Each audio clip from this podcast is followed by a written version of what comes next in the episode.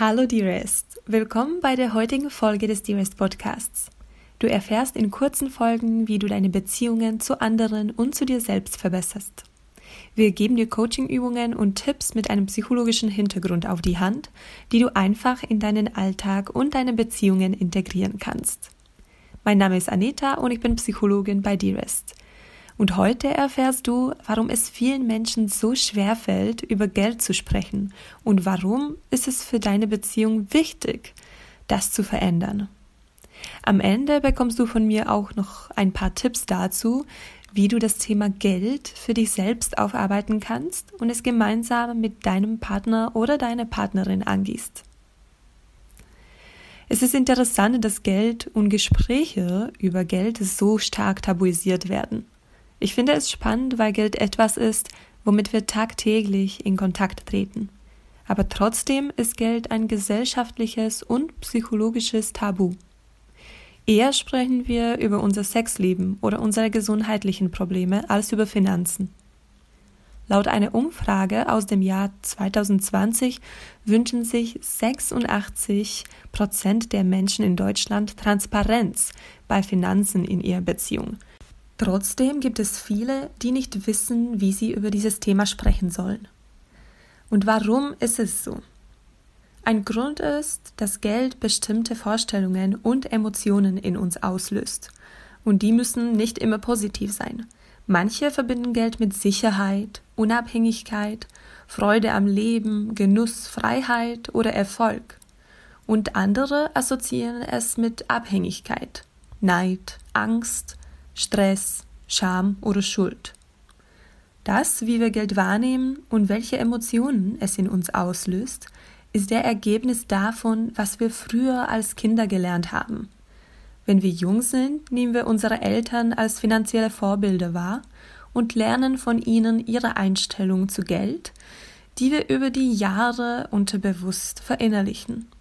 Das ist auch der Grund, warum es manchmal so schwer ist, über Geld zu sprechen da es kein falsch und richtig gibt. Es geht dabei nur um unsere persönlichen Werte. Und wir wissen, dass sie bei jedem unterschiedlich sind und so auch die Wahrnehmung von Geld. Dadurch kommen wir auch zu einem weiteren Grund, warum Menschen ungern über Geld sprechen, und das ist die Angst von Bewertung. Egal wie viel Geld man verdient, es wird immer Menschen geben, die darüber entweder positiv oder negativ nachdenken und es positiv oder negativ bewerten. Und wir wollen nicht in Schubladen gesteckt werden und negative Emotionen in anderen auslösen. Aber warum ist es wichtig, trotzdem über Geld zu sprechen? Wenn du mit deinem Partner oder deiner Partnerin über Geld sprichst, ist es viel einfacher, gemeinsame Pläne zu schmieden. Nicht nur, dass du früher lernst, wie die andere Person zu diesem Thema steht, ihr lernt auch gemeinsame Entscheidungen zu treffen, euch aufeinander einzulassen und ihr könnt gemeinsam eine neue, für euch passende Einstellung zu Geld entwickeln. Was kannst du mit diesem Wissen jetzt aber machen? Du kannst deine eigenen erlernten Einstellungen erkunden und revidieren. Es hilft auch, mit deinem Partner oder deiner Partnerin darüber zu sprechen, um ihn oder sie besser zu verstehen und auf einen gemeinsamen Nenner zu kommen. Du kannst dir also die folgenden Fragen stellen.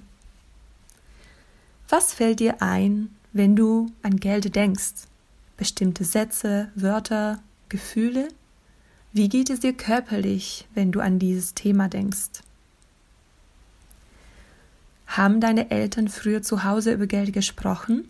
Wenn ja, war das ein unangenehmes oder angenehmes Thema? Was hast du dabei gefühlt oder gedacht? Was hast du von deinen Eltern übernommen? Oder du kannst dich auch fragen, wenn du mal Kinder haben möchtest, welche Werte und Geldeinstellungen möchtest du später deinen Kindern weitergeben?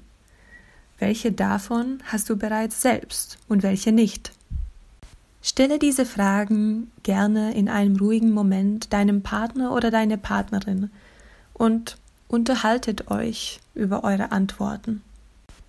Wenn du dieses Thema spannend fandest oder du noch mehr darüber erfahren möchtest, schreib uns gerne eine Nachricht auf Instagram oder im Chat auf unserer Webseite.